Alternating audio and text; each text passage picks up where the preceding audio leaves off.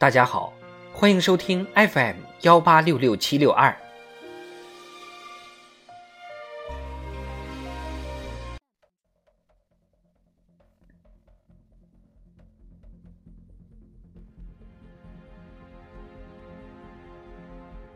庆祝中国共产党建党一百周年特别节目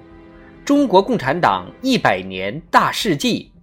一九八六年。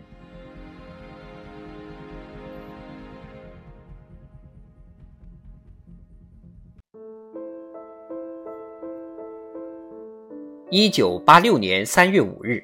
邓小平对王大珩、王淦昌、杨家池、陈允芳四位科学家提出的关于跟踪研究外国高技术发展的建议作出批示。十一月十八日，中共中央、国务院转发《高技术研究发展计划纲要》。这个计划因邓小平首次批示的时间为一九八六年三月，又称“八六三计划”。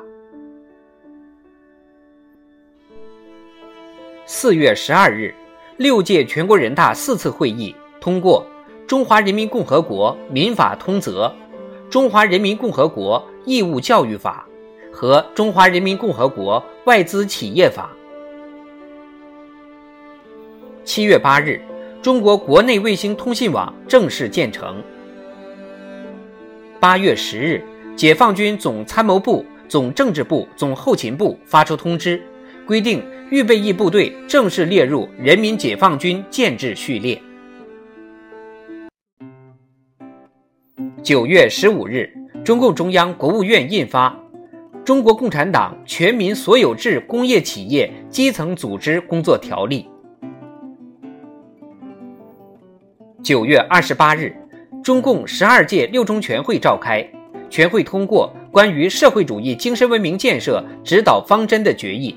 阐明社会主义精神文明建设的战略地位、根本任务和基本指导方针。